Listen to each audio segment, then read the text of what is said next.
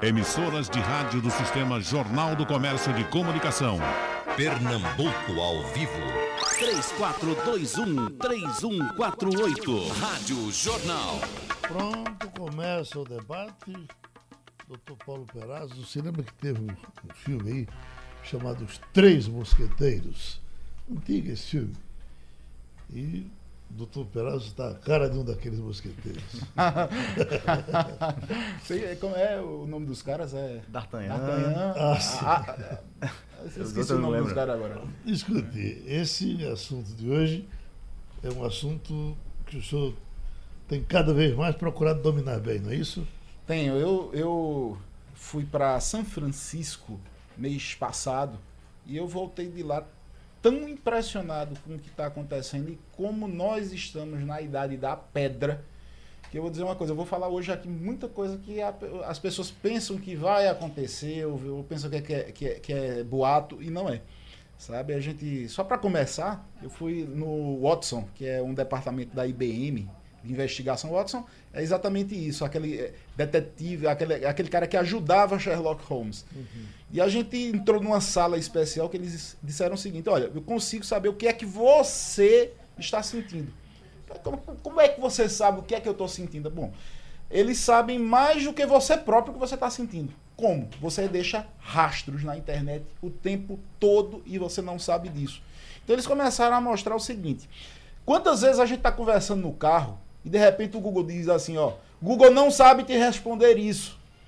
A gente não falou nada com o Google, mas o Google já respondeu. Quem está em casa já deve ter passado por essa experiência. Ou seja, eles estão nos ouvindo o tempo todo. Pode começar a falar em boliche, boliche, boliche, boliche. Daqui a pouco aparece uma propaganda de boliche no seu Facebook. É porque eles estão lhe ouvindo.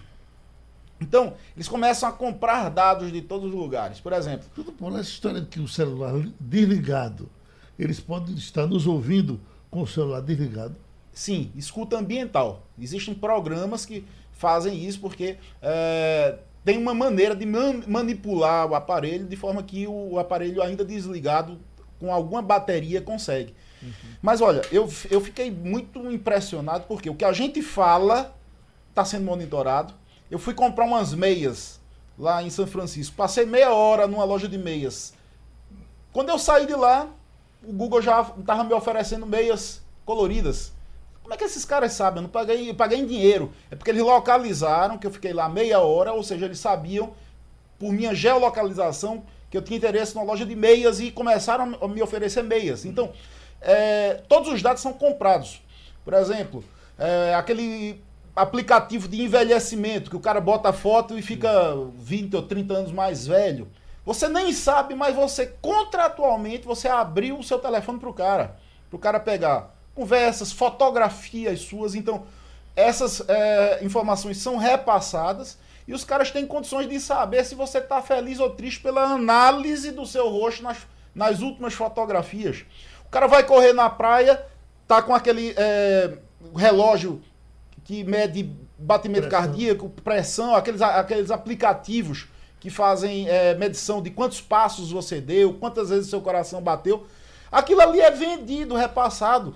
É, a mulher faz o controle de menstruação, tá certo? Ah, no, no, celular, ah, daqui a 28 dias eu posso fazer a tabelinha, não posso. Então eles, é, esses aplicativos capturam esses dados, revendem para empresas de, de é, remédios para não engravidar, é, sabem antes da mulher se ela está grávida ou não. Ou seja, é um mundo de informações que nós mesmos transmitimos através de mensagens, através de geolocalização, através de expressões corporais. Esse mundo está rolando, a, a, a gente a, pega um aplicativo desse qualquer, que é para envelhecimento, acha que está assinando para uma coisa, e na verdade, contratualmente, está dando permissão para um monte de coisa que a gente não sabe nem que está por trás. E aí o mundo vai tendo muita informação sobre a gente, muito mais do que a gente próprio sabe. Isso pode ser utilizado para propaganda, isso pode ser utilizado para o mal, isso pode ser utilizado para manipulação de ideias, para perseguição política no futuro, a gente não sabe. Então é uma, uma questão muito grande que vai tentar ser resolvida pela lei de proteção de dados, que os colegas vão falar mais a respeito. Eu só quis dar é, o, o toque inicial de como isso é verdadeiro, como isso já acontece e a E gente é, ainda não, assusta- e é assustador. e né? não alcançamos ainda, sabe, Geraldo? Assustador. né? Assustador. Delegado, e fazer o quê quando isso uh, chega nessa, nessa dimensão que o doutor Paulo está aí falando? Ele foi falando aqui e eu fui pensando, admitindo que o senhor tenha três mulheres, por exemplo, duas tomem conhecimento através. Veja, que a vida fica um inferno. É, o homem mal dá conta de, de uma, né, Geraldo? Quanto mais de três. Mas, bom, o pessoal tem que ter bastante cautela, né, na hora de estar preenchendo cadastros, qualquer, em qualquer loja de comércio eletrônico. Geralmente eles pedem até informação demais, quando basta o seu endereço, o seu nome, para onde vai a mercadoria. E aí eles passam a exigir também sua rede social já para vincular a alguma rede social que você que você o lugar que você frequenta, seu gosto, você quer receber propaganda de quê? Então, as empresas até pouco tempo elas compartilhavam isso com outras, repassavam suas informações sem a sua autorização, sem lhe perguntar, sem lhe informar que aquilo ia ser compartilhado, ia ser vendido até mesmo. E agora o negócio vai ficar diferente. Delegado, e quando eu uso o celular para tirar dinheiro, quer dizer, eu não uso, mas todos os meus amigos usam, tratam tudo pelo celular. Esse dinheiro não vai terminar sendo compartilhado com outras pessoas? Bom, então, hoje em dia não tem como fugir mais da, da era digital. Tudo é pago hoje em dia pelo celular. É, eu acho, acredito que seja um meio extremamente seguro você utilizar os aplicativos no celular. Até mais seguro mesmo até do que você use- utilizar um computador desktop para acessar o seu banco. O computador é muito mais vulnerável, tem muito mais possibilidade de contrair um vírus. Mas você fez qualquer pagamento, fez no meio digital, eles também vão ficar sabendo que você comprou. Como o Dr. Paulo Perazzo falou, foi atrás de meia, ou então você acessou um determinado site atrás de um produto, vai chover propaganda no seu, no seu celular, na sua caixa postal, na sua rede social sobre aquele produto. Então, tudo que você faz hoje em dia não tem mais como fugir. É o, seu, o monitorado. seu celular está aí, o meu está aqui. Se eu quiser roubar o que tem dentro do seu celular, eu posso. Tem alguma forma de eu roubar do meu dessa distância? Existem sim tecnologias bem avançadas, tem que ser assim. Um profissional bem treinado conseguiria. Existe sim. Mas desta forma, assim, só pela proximidade, apenas pra, é vendidas para governos. É oferecido para governos, para parte de espionagem. Porém, tudo é desenvolvido pelo ser humano. Então, ele pode aprender a fazer na Deep Web ou na internet, vai ensinar alguns caminhos. Então, quem se especializar vai saber como invadir, sim, um telefone apenas pela proximidade, ou então pela rede 3G, pela rede 4G, a antena em que todos estão conectados.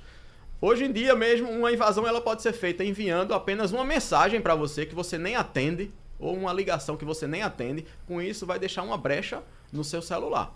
Você não sabe quem é o remetente, não sabe quem, quem fez a ligação, não atendeu, ignorou aquilo, ou então o telefone fica mudo muitas vezes. Então, isso já pode deixar uma porta aberta no seu aparelho para qualquer tipo de espionagem. O doutor Onides Menezes é delegado de crime cibernético. E o doutor Pedro Silveira é advogado especialista em direito digital. E agora, doutor? Pois é, a tendência é que tudo isso vai mudar agora com a entrada da famosa LGPD, a Lei Geral de Proteção de Dados, né? Dando seguimento ao que o amigo Perazzo falou há pouco, o que, é que acontece? Nos últimos anos vinha se exagerando na forma que se tratava dado, sem respeito nenhum. Eu estava conversando com os colegas um dia, existe uma empresa de GPS chamada TomTom, que essa empresa de GPS, isso foi no, no, no exterior, ela coletava os dados, feito o Waze coleta da gente, de velocidade do carro e etc., e ela pegava essas informações e vendia para o Detran, o órgão de trânsito daquele país. Que é um absurdo. Ela pegava seu dado e o Detran lhe multava em face disso aí. Essa história de proteção de dados começou e chamou muita atenção algum tempo atrás, uns 4, 5 anos atrás, quando o Facebook disponibilizava uns joguinhos pra gente, que era um- uma espécie de quiz, que dizia assim, que personagem da série você é, ou qual sua característica principal, e você respondia lá esse joguinho, e quando você fazia isso, você dava autorização para aquele desenvolvedor ter acesso a todas as suas informações, que eram seus amigos, suas fotos e etc. E isso começou a ser usado para fins políticos. Isso influenciou fortemente a campanha de Donald Trump nos Estados Unidos, influenciou o resultado do Brexit na Inglaterra. Pegavam-se os dados, traçavam-se os perfis das pessoas sem que elas soubessem, ou seja, os dados eram roubados, é a palavra mais correta a se usar, eram roubados. eram arrancados das pessoas e usados para fins políticos mexendo com eleição. Então se criou na Europa a GDPR, que é uma lei que vai tratar especificamente de dados e regular isso. Essa lei está em vigor há dois anos. E agora no Brasil entra em vigor a partir do ano que vem, de agosto, a LGPD, a Lei Geral de Proteção de Dados, que vai regular todas essas situações que a gente estava conversando agora há pouco. Vai me proteger contra esse tipo de invasão? Sim, Vai? vai e muito. O que é que essa lei faz? Ela dá aos titulares dos dados, que são os consumidores, as pessoas normais, uma série de direitos e ela impõe às empresas uma série de obrigações. Então, o Perazzo falou há pouco. Eu, é, certamente você já se passou por uma situação dessa. A gente está falando aqui sobre bicicleta, estou conversando com meu amigo sobre bicicleta, daqui a pouco aparece um anúncio sobre isso. Sim. Por que ele faz isso? Porque o microfone do meu celular está ouvindo, mas está errado. Porque se você autoriza que o seu celular capte a sua voz, é para uma finalidade específica. É para, por exemplo, para eu gravar um vídeo e meu áudio sair, e não para que usem isso para fins de publicidade. A LGPD vai determinar que a partir do ano que vem só possa ter acesso, por exemplo, a um microfone para uma função específica. Então ela tem que dizer: eu quero ter acesso ao seu microfone para fazer tal coisa, eu quero ter acesso à sua câmera para tal coisa, eu quero ter acesso à sua localização para tal fim, e não para fins publicitários ou para fins políticos. Ela vai ter que ser clara. Olha, Geraldo, a coisa é tão, é tão grave que você imagina o seguinte: todas as empresas vão ter que passar por uma readaptação. Preste, preste bem atenção no exemplo de uma psicóloga. Ela tá, atua sozinha sem ter ao menos uma secretária. Mas ela, no consultório dela, ela tem um notebook e ela tem um celular. Ela nem sabe, mas muitas vezes a câmera do notebook dela tá gravando a Zuckerberg, o dono do Facebook, inclusive, bota uma fita adesiva na, na, na câmera dele, na frente da câmera, para ninguém o filmar. Mas ela pode ter sido ou invadida por algum programa espião, ou ela contratualmente ter aceito um programa sem saber que daria acesso àquele programa até aquela câmera dela. Outra questão num, num simples é, escritório de psicologia, o celular dela. Me diz uma coisa, você quer um estrago pior na sua vida do que alguém ter acesso à tua sessão com um psicólogo? Porque tu ali conta coisa que tua esposa não sabe, teu chefe não sabe, que ninguém sabe.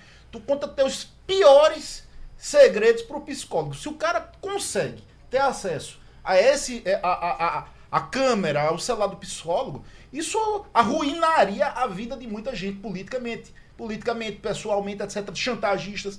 Então, do, o médico vai ter que fazer é, uma readaptação, é ato médico, ele vai ter que saber como é que ele vai lidar microfone, câmera, celular no consultório, aquele ato médico privado, pode ter doença que o cara tenha e não quer, não quer que o mundo saiba, só quem pode saber é o médico, ou seja, o médico vai ter que se adequar. Isso. E a lei, viu, para só uma interrupção rápida, Hum. a lei chama esses dados, que por exemplo, dados médicos, de dados sensíveis. Ela dá uma proteção ainda maior a esses dados do que a outros dados que não são considerados assim. Nós, advogados, vamos ter que nos adaptar. Verdade. Eu não vou poder atender com o meu celular numa sala, porque é o seguinte, eu posso, numa brincadeira dessa, num- num joguinho desse, ter dado acesso ao cara do joguinho, eu tá, abrir meu áudio pro cara. Então, eu, eu tô falando segredos de Estado contra pessoa para defesa de um cara e tá tudo ali sendo ouvido. Né? E, e isso é vendido a preço de ouro. Politicamente, eu quero dizer o seguinte, minha gente, às vezes não é invasão, não, é você mesmo que vai lá e autoriza. E é geralmente o que acontece. é, né? entendeu? Você mesmo É- é- foi não lê os termos e termina concedendo o acesso E da isso sua tem informação. que mudar. Né? Isso tem que mudar. Que, acontece? A Lei Geral de Proteção de Dados também traz um princípio da lei, que é o princípio do consentimento. A gente vai ter que consentir. Para que ela pegue qualquer dado, qualquer informação e faça qualquer coisa com ela, a gente vai ter que autorizar. Mas não vale você chegar com um termo de uso de 200 páginas e dizer clique aqui para autorizar. Isso não é consentimento. Porque ninguém, em sã consciência, lê, se dedica a realmente ler isso aí. Inclusive na Inglaterra, uns anos atrás, teve uma empresa que colocou lá no termo de uso, fez uma brincadeira. Ela colocou lá no meio do termo de uso e deixou lá durante um dia a informação de quem aceita o presente termo de uso está vendendo a sua alma de forma irrevogável ao demônio. E eles conseguiram pegar aí 700 e não sei quantas almas nesse dia, porque as pessoas concordam sem ler. Isso não pode mais existir. E é Então, uma coisa tão leonina, é, é, Pedro, que imagina. Instagram, que é a, é a- a grande ferramenta hoje da juventude, pelo menos. Ainda que tenha coisas leoninas, o cara disse, "Ah, sabe de uma coisa? Eu, eu assino que eu não vou ficar sem Instagram, eu vou ficar fora desse mundo. Para um cara de até 25 anos ficar fora do mundo do Instagram, mesmo que tá fora da sociedade, então, mesmo sabendo assim das cláusulas abusivas, as pessoas concordam, sabe? Ah, depois eu, eu não tenho nada a esconder, eu não sei o quê, e não sabem o perigo. Quando eu cheguei na China, eu tô fazendo muitas dessas viagens internacionais para ir aprender. É, eles fazem empréstimo, mas lá na China eles permitem, inclusive, eles, eles obrigam o cara a dar a senha do Facebook e do Insta. Uma coisa que aqui a gente não, não concebe. Mas lá eles pedem a senha. Para quê? Para saber teu posicionamento político. E muita gente não, não, não- imagina. Aqui a gente dá a nossa opinião política. Então, tem programas desses que a gente mesmo está rastreando dados. E tem empresas que compram. Olha, eu não contrato Bolsominion. Certo. A outra diz, eu não contrato Petralha. Sabe? E aí faz uma varredura nas redes sociais do cara e diz assim, olha, isso não é uma coisa que ninguém sabe, mas eu sei, eu não vou te contratar porque a orientação política desse cara é diferente e, e vai causar problemas na minha empresa e tal. Então, proteção de dados é uma coisa muito séria, a gente se expõe muito e as pessoas se aproveitam muito disso para coisas que a gente nem imagina. As restrições da China são muito grandes com, com relação à internet, doutor? São porque o, lá eles não deixam entrar os programas daqui. É quase que uma guerra. Programa? É, os programas, o Facebook lá não existe, o Instagram não existe. existe. O que existe lá é o WeChat, que é, faz às vezes do nosso Facebook. E lá, in- inclusive, Esse aplicativo do, do, do, do envelhecimento não é chinês? ele é russo. É russo. É russo. Só que essas empresas elas estão comprando e vendendo dados à vontade. Para saber o que é que eu quero, qual é o tipo de homem que aquela mulher quer, qual é o tipo de eh, mulher que aquele cara quer. Então, eh, a venda de dados, tanto é que hoje em dia lá nos Estados Unidos, algumas empresas estão dizendo, olha, eu te pago 7 dólares por mês para tu permitir que eu compre todos os teus dados. sabe? Lá, já- lá a coisa já avançou. Já é um novo negócio. Por- porque hoje a gente aqui está vendendo nossos dados gratuitamente. Vendendo não, a gente está doando. dando, é. E lá, lá, já tá, lá já tem venda. Esse assunto do, do aplicativo de envelhecimento gerou uma polêmica muito grande aqui no Brasil, porque é o seguinte, o aplicativo feito Peraz falou é russo, não me engano é essa a, a origem dele, e o Procon de São Paulo aplicou uma multa altíssima. E eles queriam multar o aplicativo, mas não conseguiam chegar no aplicativo porque o aplicativo estava na Rússia, como é que eles iam cobrar qualquer valor deles? Então o Procon multou a loja de aplicativos, no caso, a- na Apple Store. a App Store, e no caso da Google, a Google Play, né, se eu não me engano. Então, ou seja, foi uma responsabilidade que não foi para o aplicativo, ma- mas para quem disponibilizou o aplicativo para ser baixado. Agora, doutor Eunice, as reclamações da sua delegacia são constantes ou as pessoas ainda não despertaram para isso? Reclamações diárias e constantes. Todo, de todo tipo. Semanalmente, os golpes vão se aprimorando. Né? Parece que eles passam o final a semana inteira pensando num novo golpe para ser aplicado. Investigação difícil? É difícil, é complicado, mas não é impossível, porque demanda um, um certo tempo. Mas assim, o principal dos golpes que a gente tem percebido é o de engenharia social. É ele é, tentar inventar qualquer história para lhe convencer a lhe repassar algum dado. O que é que eles estão fazendo hoje em dia? Eles escaneiam Para chantagear, né? Deve ser a coisa mais. para chantagear ou para pedir dinheiro a conhecidos. Qualquer, quando, quando as pessoas dizem eu não tenho nada a esconder, elas não sabem que a, a- a chantagem Isso. pode acontecer em, em situações as mais diversas do mundo. Né? As mais diversas. De, assim, você- como eu estava falando, eles estão escaneando né, as redes de anúncios, sites de comércio eletrônico. Então, se você colocar um anúncio, imediatamente seu telefone vai tocar. Ou então você vai receber uma mensagem, alguém se passando pela aquela empresa, pelo aquele site, lhe pedindo um código que vai ser enviado para validar o seu anúncio. anúncio. Isso é instantâneo. Mesmo que você coloque em, em- até empresas grandes mesmo de anúncio de carros, seu telefone vai tocar, você vai receber uma mensagem. Por quê? Eles já estão, a gente já entrou em contato com as empresas, viu que não tem nenhuma vulnerabilidade lá no banco de dados ou no site, mas eles já de- desenvolveram um script, que é chamado assim, um programa, para escanear qualquer novo anúncio. Pega seu telefone, automaticamente liga ou envia uma mensagem até automática.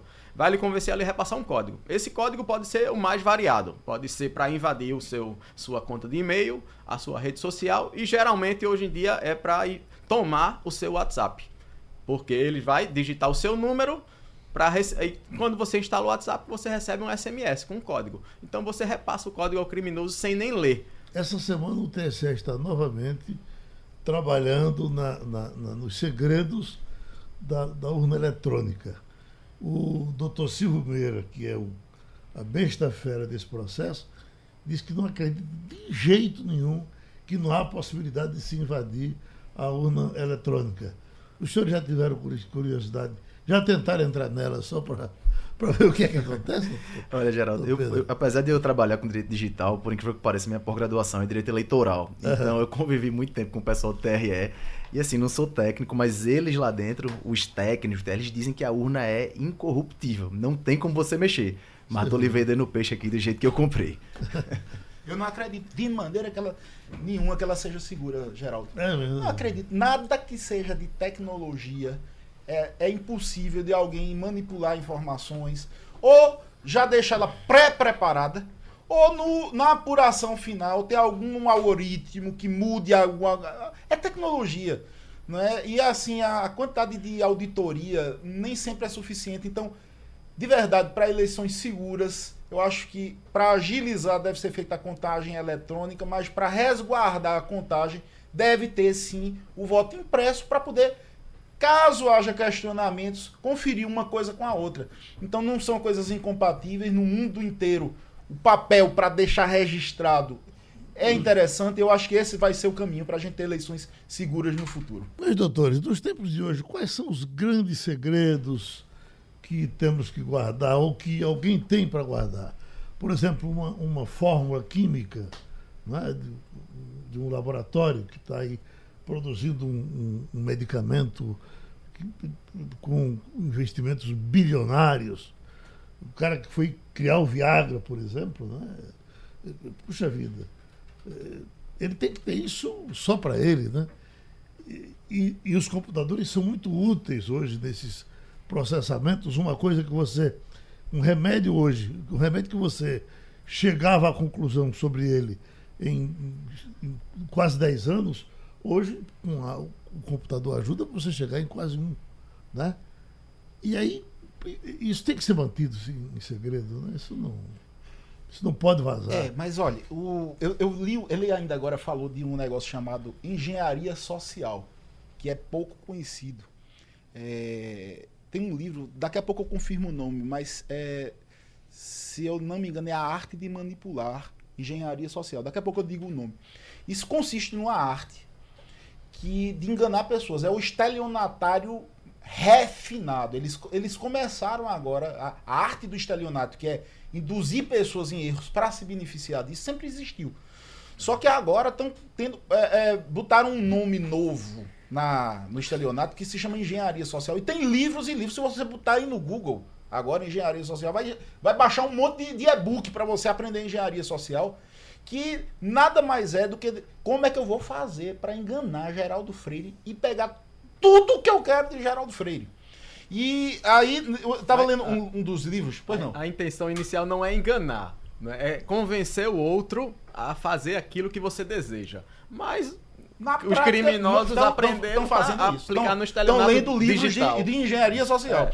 E aí eu, eu tava lendo um livro desses, não é para fazer o mal não, mas para a gente saber como é que o mal funciona, para poder se proteger, porque afinal de contas se a gente for besta, a gente não sabe, não souber de nada, a gente tá vulnerável. E um desses livros disse, olha, é, alguém já me disse que o computador mais seguro que existe é o, é o computador que está desligado. E eu disse, você está errado um computador desligado, você pode sempre convencer alguém de ligar e passar aquilo que você, que você quer que passe. Então, se o, o, o, computa, o computador tem criptografia e tal, muito potente, mas se você descobrir, ou convencer, ou chantagear o cara que abre essa criptografia, arrebentou tudo. Sabe? Então, a, a, os grandes roubos da, da empresas ele não acontece pelo ladrão de fora, não. Sabe quem? É o braço direito do cara, é o gerente, é o coordenador, que sabe a senha do banco, sabe tudo. O contador é um contador, perigo, né? É, esses é que sempre foi assim. É quando você vê uma empresa quebrar, é um cara de dentro que sabia a chave da criptografia para poder abrir e arrebentar tudo. Doutor Perez, agora veja isso como era antigamente. Maurílio Feira me contava que de gol Charles de Gaulle, quando viajava, levava um pinico. Todas as necessidades dele ele fazia nesse pinico e levava de volta. No final, o cara que não era ele, assessor levava de volta, porque os agentes secretos daquele tempo, se pegasse a, bosta dele, já fazia o exame de fezes para saber de doenças que ele, pré-existentes que ele pudesse ter, problemas de saúde. E tudo isso, para grandes autoridades, tudo isso é segredo. Imagine como é A viver engenharia hoje. social, na época, seria convencer a secretária a trocar o pinico. Chantageá-la para trocar o. Isso sempre existiu. É, a- a- a- o Cavalo de Troia foi uma, uma, uma obra de arte de engenharia social. Sabe? A gente vai deixar um presente para vocês, o inimigo. Mas na verdade era o que? Era o, o- o que a gente conhece hoje como um, um bug, um, um- um vírus, uma- um cavalo de Troia. Sempre existiu, mas o pior é que agora, Geraldo, está sendo publicado na internet. Mas, doutor delegado, pra- eu, já estou morrendo de medo dessa engenharia social Não. de doutor Paulo. É, realmente, tem que ter cuidado, porque eles estudam, sabem como manipular realmente a pessoa. Então, pensando nisso, o que é que eu faço? Diariamente, todo dia, eu publico no meu Instagram algum, algum tipo, alguma tentativa de golpe. Então, nas últimas semanas, o que é que os bandidos fizeram? Eles contrataram pacotes de mensagem SMS. Né? Eles conseguiram os dados com alguma empresa que vendeu a informação, com certeza, ou que vazou, que teve algum vazamento de telefones dos usuários. Então eles vão e mandam, ó, seu cartão vai ser bloqueado, suas milhas vão expirar, você tem que acessar imediatamente para alguma coisa que choque, realmente que chame a atenção. É a engenharia social que eles estão utilizando para convencer você a clicar, acessar naquele link. Quando você entrar, vai ser o quê? Um site falso, ou então vai lhe convencer a baixar um aplicativo. Baixou o aplicativo, seu computador, seu smartphone, seu computador vai estar totalmente vulnerável, porque eles vão ter acesso a tudo. Suas ligações ao microfone, à câmera, basta você baixar esse aplicativo. Então, receber um link, ignora, apaga a mensagem. Uma forma, né? Entra em contato di- diretamente com a instituição financeira, nunca clica em links recebidos. Não acredite e não confie. Uns anos atrás, eu conheci um cara, ajudei na defesa dele, assim, não faço criminal, mas às vezes faço alguma ajuda a gente de fora, alguns advogados de fora. E apresentou-se um cara que na época ele fazia um golpe de anúncio telefo- de lista telefônica. Ele passava, ele convencia a secretária a assinar, dizendo que era outra coisa, não sei o que, e passava um fax, a menina assinava e, e mandava de volta. Eu disse, isso só pega otário. Eu disse, eu vou pegar o pessoal da tua empresa. Eu disse, eu duvido que tu pegue o pessoal da minha empresa. Ele não só pegou o pessoal da minha empresa, mas ele pegou a gerente da empresa, que era a pessoa que eu mais confiava, assim, no sentido de discernir que aquilo ali seria um golpe. E eles disseram, é só uma besteira, ele já fez, é só assinar rapidinho e repassar pra gente. E ela fez. E eu vi que a, a engenharia social é exatamente isso, se apresentar como um vendedor, como um advogado, como um contador, como uma pessoa de confiança, rap- é ra- tem que ser rápido, tem que ser rápido. E ele, você acaba fazendo o que as pessoas pedem, sem ao menos se dar conta disso. Um- Uma coisa que as empresas estão fazendo muito para evitar isso aí é estando com um, um programa de segurança da informação forte, né, delegado? Que aí você, segurança da informação é você proteger suas informações. Quando você fez a pergunta, Geraldo, você perguntou há pouco sobre isso. Eu tenho um segredo da, da Coca-Cola, o segredo de um remédio. As empresas têm que trabalhar segurança da informação. Isso não é só digital, é você colocar barreiras digitais. É conscientização, porque às vezes não é o cara entrar só no seu computador, é você deixar um pendrive em cima da mesa, ou você pegar um post-it e deixar uma anotação e deixar ali em cima da mesa com informação que é fundamental, ou com suas senhas. Tem gente que escreve né, a senha no post-it e deixa ali em cima da mesa. Então, esse trabalho de segurança da informação é uma coisa que está sendo fundamental para todas as empresas hoje em dia. Aqui tem um Franklin, está pedindo, pe- fale com os especialistas aí, pergunte o que, é que eles acham do Intercept, esse serviço que tá- tá- foi tão famoso aí, tá, é famoso, né? É, é, tá cheio de Intercept por aí, né? É, o, o caso do Intercept, aí vou, vou me arriscar. Quer, quer falar, delegado? O caso, o caso do Intercept é uma coisa que acontece. Eles receberam as informações, os jornalistas receberam aquela informação que veio de um hacker, supostamente veio de um hacker, até onde a gente sabe, é isso, e eles publicaram. E muito se questionou, e aí, você pode publicar informações que vieram de um hacker? Em minha opinião, jornalisticamente falando, se a informação for relevante, eles têm que publicar. Mas é controverso, tem gente que acha que não. Eu acho que eles têm que publicar. Não sei se a conta gotas. Feito eles estão fazendo, que é um pouquinho a cada semana, fazendo como se fosse uma série, um episódio por semana. Parecendo Mas- querer manipular realmente a opinião. Né? Exatamente. Exatamente. Que se for para divulgar, que divulgue tudo. É, agora já é uma coisa deformada na origem, né? Quando ele divulga apenas o que interessa ele divulgar, Aham. Tá na mani- verdade, querendo manipular, realmente. Isso, eu, eu não sei porque o, o- o Supremo, quando esse negócio está tá tendo tanto sucesso na mão do Gilmar Mendes, não disse isso. Olha, mostre tudo, porque aí nós vamos eh, separar o joio do trigo, né? Só está vindo o trigo, né? O joio está guardado, né? Ou só está vindo o joio, né? Falando aqui do, do, do caso que o doutor Perazzo falou, do golpe de convencer, vou convencer algum gerente da, da sua empresa, eu lembrei de um golpe recente que teve, chegou lá na delegacia, o que é que aconteceu? Alguém com as informações da empresa, sabia também banco, as informações completas da empresa, ligou para o setor financeiro, falou com o chefe financeiro do, da empresa, uma empresa grande de combustíveis, e convenceu de que, olha, sua conta está bloqueada, estão tentando invadir a conta corrente da empresa. Então eu vou mandar um código aí para o seu celular para a gente revalidar. Com isso daí, a pessoa foi convencida a repassar o código. Com esse código, ele mudou o token, né, o PIN de autenticação. No dia seguinte, o prejuízo foi de 1 milhão em transferências e 400 mil em pagamento de boletos na empresa. Porque ele, com, só com esse código aí, ele conseguiu acessar a conta corrente da empresa. né? Porque ele mudou o PIN de autenticação. Outro golpe que está sendo muito, muito comum. Eles não estão mais nem tomando o telefone essa- da não, vítima. Permita, quando se diz estão tentando entrar na sua, na sua senha, como é que eu testo? Como é que eu descubro que estão tentando? Se você receber um SMS e não fez nenhuma solicitação, é porque alguém está tentando invadir ou sua rede social, ou tomar seu WhatsApp, ou o seu e-mail. Basta você receber um e-mail ou um SMS, ou então você foi procurado e você não está indo atrás de nada, então você já desconfia. Mas eles estão se aproveitando do- dessa cautela para fazer o quê? Quando você anuncia, no minuto seguinte você recebe uma ligação para parecer ser legítima daquele site. Alguém se passando pelo site. Então, ouvir a minha conversa nem se fala. Todo mundo escuta quando quer. se, se você instalou aplicativos duvidosos em seu celular, foi convencido a instalar, então Uhum. provavelmente seu microfone, sua câmera, suas senhas estão aí E todas por onde abertas. você anda e tal. Mas não eu- deveria no- ser assim, Na, né? na- na engenharia social, num, num desses livros de engenharia social, vou falar um pouquinho de amor, porque a gente tá falando de dinheiro. O cara tava dizendo, você quer saber se alguém tá levando um H? É, é simples. Você dá um jeito de deixar um pendrive com o nome da pessoa amada, assim, Bárbara. Na mesa de Geraldo Freire, por exemplo. Geraldo disse, "Poxa, Bárbara, Bá- Bárbara de tal, esse pendrive, deve ser. Será que tem foto dela? Aí, por curiosidade, bota o pendrive no computador. Só que ao invés de ter fotos, que tem ali se chama um cavalo de Troia. Vai ter um Trojan. ele, ele, ele roda automaticamente, infecta. Não, não aconteceu nada, não tem nada, não tem nada não. Foi instalado um programa espião. E aí tudo que você escreve vai para um, um- computador e tal. E tem a mesma forma de clonar eh, celular. Tem, e é o seguinte, tudo isso é o que? Engenharia social, é te manipular. Porque, vê só, o perigo grande, me perdoe, não tá no ladrão que vem de fora.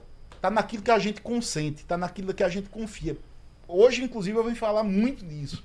A grande maioria dos dados obtidos da gente são a- é a gente mesmo que manda. A própria intimidade, né? Não As é? pessoas que a gente- ter maior quando, cautela quando a gente bota, divulgando. quando a gente bota um zap, quando a gente bota alguma mensagem no Face, no Instagram, tudo aquilo ali gera é, sinais que são lidos por máquinas de inte- inteligência artificial que sabem muita coisa, de muita gente, Uma sabe? E- pesquisa, viu, Parazzo, de 5 anos atrás, já tá velha, já tá desatualizada, dizia que com 68 curtidas, uma análise de 68 curtidas de uma pessoa, você conseguia dizer a raça, a orientação sexual e a orientação política dessa pessoa. Então é isso que exatamente você tá falando, Parazzo. Uma olhadinha no que a pessoa curtiu já entrega muito da Ou sua seja, vida. o ca- a inteligência artificial é capaz de você saber, de saber se você é gay antes mesmo do que a maioria da sociedade. De sair do repente até da própria pessoa, né? É, antes, antes até antes dele mesmo.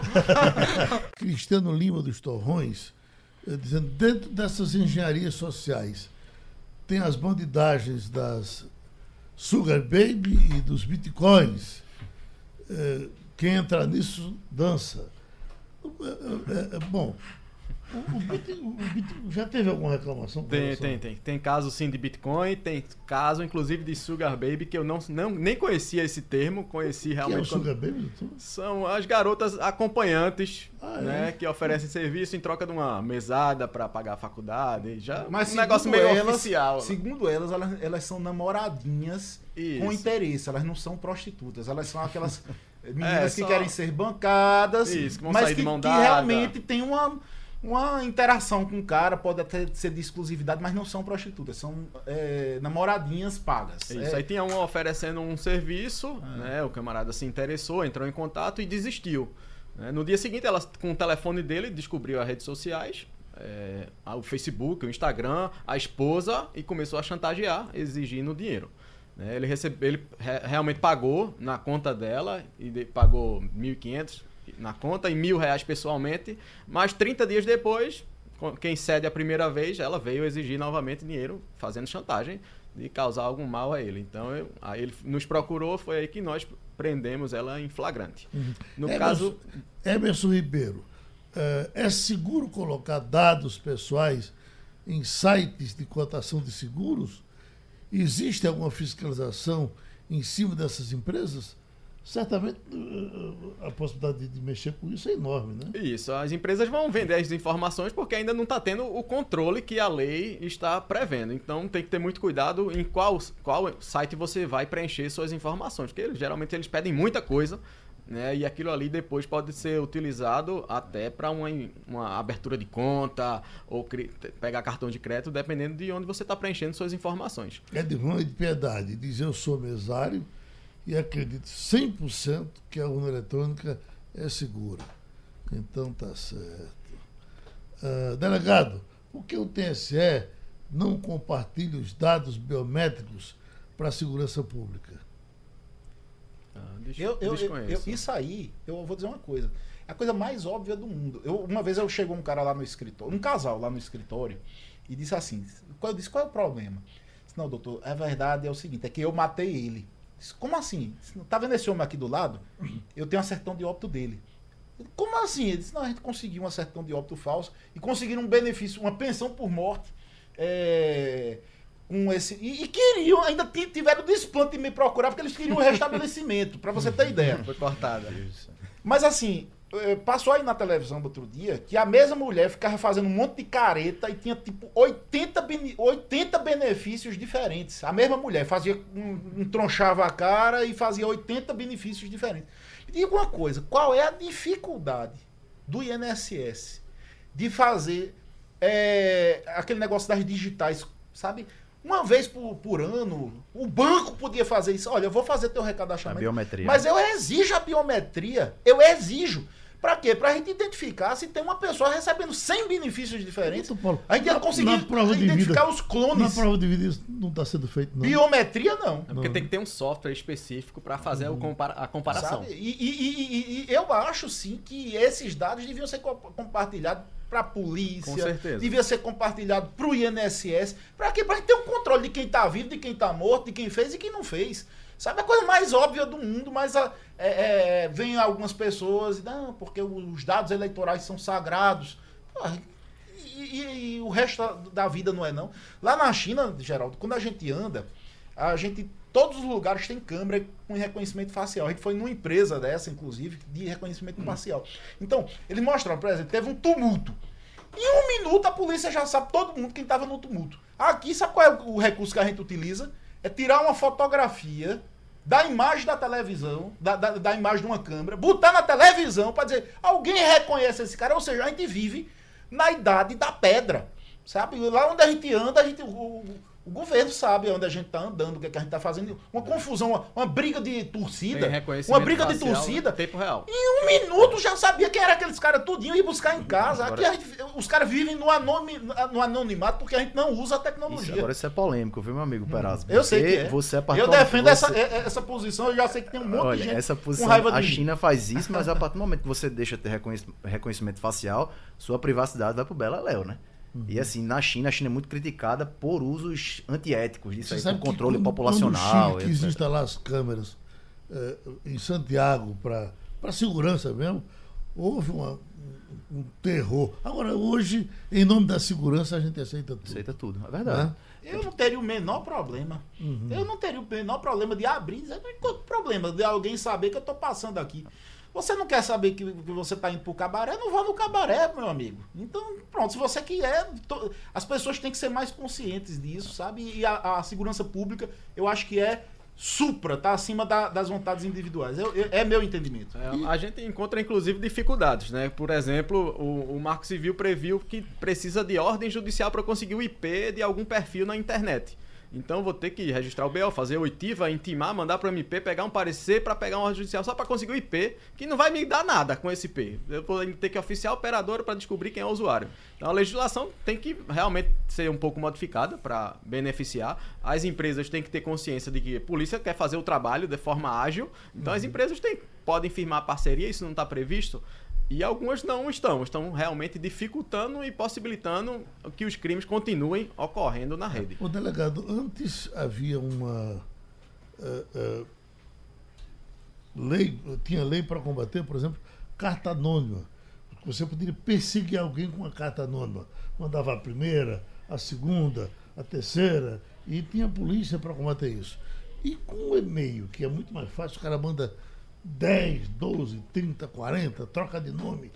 Tem, Cria, cria um tem e-mail anônimo, mas assim, tudo que a gente faz na rede, um IP fica gravado. Pra- e hoje em dia, para se criar um e-mail, geralmente até se exige um telefone. Então, é a partir daí, a partir do IP, que a, a gente vai iniciar as investigações. Essa é a metodologia usada. Deixa um rastro, né? Isso, vai deixar seu IP, vai deixar seu telefone, sua geolocalização também, hoje em Eu, dia. eu tenho que saber que a, a- a minha maldade também pode ser descoberta. Né? Também, também. E a gente diariamente está descobrindo e está investigando e conseguindo chegar nos autores, inclusive com geolocalização, que é algo que a gente não conseguia anos atrás. Uhum. É, Geraldo, a gente estava conversando há pouco aqui no, no, no intervalo, inclusive, sobre essa questão de, de lei geral de proteção de dados, e a gente estava conversando sobre esse caso de farmácia. né? A gente, sempre que a gente vai na farmácia, eles pedem o nosso CPF. Eles dizem, qual é o seu CPF? E condiciona isso a um desconto.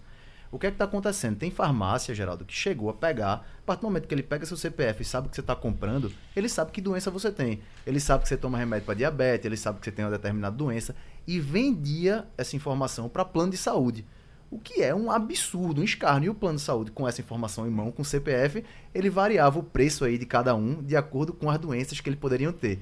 Esse tipo de situação, Geraldo, ela vai acabar. Ela já está sendo combatida. O Ministério Público de Minas até entrou com, enfim, denunciou um- uma farmácia sobre lá do, de Minas Gerais. E com a LGPD vai ter multa. A partir de agora vai existir multa. Ano que vem, vazamento de dados pode ter multa de até 2% do faturamento da empresa, limitada a 50 milhões de reais. Dentre outras penalidades, como a proibição, a suspensão do uso de dados pessoais. Tá? Imagine Doutor Pedro, então o senhor trabalha como advogado nessa área. nessa área, nessa Se área. quiser lhe contratar para Exatamente. A gente, uma, uma conversa vazada, uma. A gente coloca, não na área penal, né, mas a gente coloca empresas em compliance, ou seja, em conformidade com a Lei Geral de Proteção de Dados, para que ela fique tudo direitinho e evite uma penalidade, evite algum tipo de problema. Isso aí, isso aí é bom que, que ocorra assim para todas as empresas terem consciência, porque recentemente eu peguei um caso de que a empresa só tinha dois técnicos em informática, uma empresa grande de transportes, e um deles saiu de férias. Quando ele saiu de férias, o outro precisou ver alguma coisa no computador e aí descobriu um cavalo de Troia lá no computador dele. E aí achou estranho, estava direcionando para uma pasta. Quando ele viu, quem instalou foi esse técnico que saiu de férias. Instalou em todas as máquinas da empresa e estava invadindo o, webmail de todas as funcionárias, recolhendo fotos íntimas. Ele tinha mais de um milhão de fotos num HD que ele ficava arquivando das funcionárias quando ele invadia o e-mail. Uhum. Agora, essas coisas que eh, eu fico espantado como é que as pessoas fazem isso, por exemplo, vai ter relações sexuais e, filma. e- e- e faz um, um, Um vídeo. Um, um selfie, vídeo. um vídeo. Pra quê, meu Deus?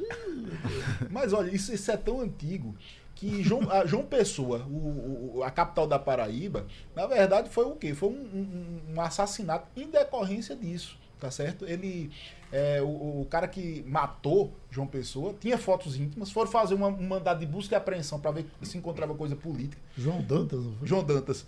Enquanto, é, ele saiu do restaurante Leita aqui na Praça, na Praça Maciel Pinheiro, não, foi na, na Joaquim Nabuco. Certo. Saiu dali, o cara foi, João Dantas foi lá e pá, matou. Por quê? Porque é, é, ele fez publicar fotos íntimas, foto- fotos de momentos íntimos que estavam guardados na gaveta e a internet naquela época é- era o jornal e ele botou no jornal. Ou seja, essa história de foto íntima Vazar. a, a vazar é antiga e só, só, só os meios que mudaram, mas a, a, a, concepção é a mesma. É a mesma. Vamos embora? Vamos embora. Obrigado, amigos. Sugestão ou comentário sobre o programa que você acaba de ouvir, envie para o e-mail ouvinte@radiojornal.com.br ou para o endereço Rua do Lima 250, Santo Amaro, Recife, Pernambuco.